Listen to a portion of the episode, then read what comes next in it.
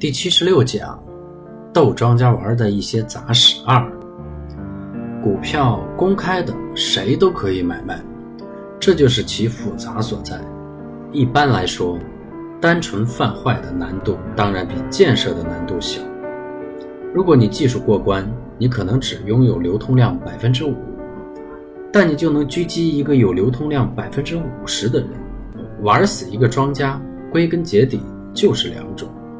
时间上害死他，空间上害死他。有些心里有毛病的庄家最容易被时间上害死，特别那些有洁癖的，总是希望把盘给洗得一尘不染，这种人最容易玩了。你只要不断在里边折腾，让他感觉到里面人特别乱，筹码特乱，那么这些无聊的家伙就是洗呀洗呀，洗到行情都走完了。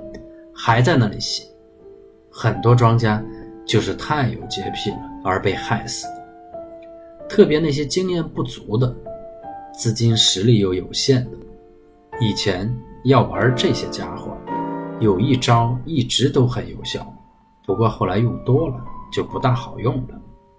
现在基本没用。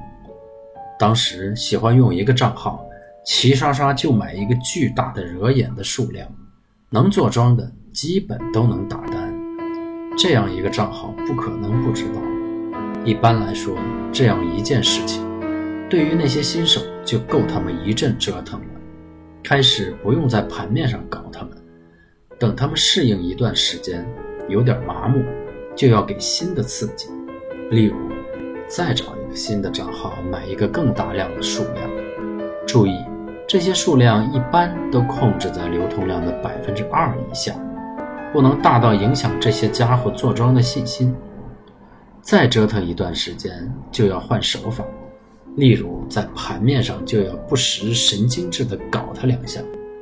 上面是说在时间上搞死，一般这种都是走出一个复杂的大级别中枢；而在空间上搞死他，那就是另外一种玩法了。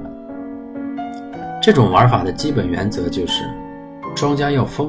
就助他风，要雨就助他雨，这样先养其娇，等到其觉得不可一世，春风得意时，突然出手。这出手一定要稳、准、狠，一下就要其命。在纯技术的角度，这就是要先砸出一个相当狠的第一段，然后引发散户恐慌盘后回接。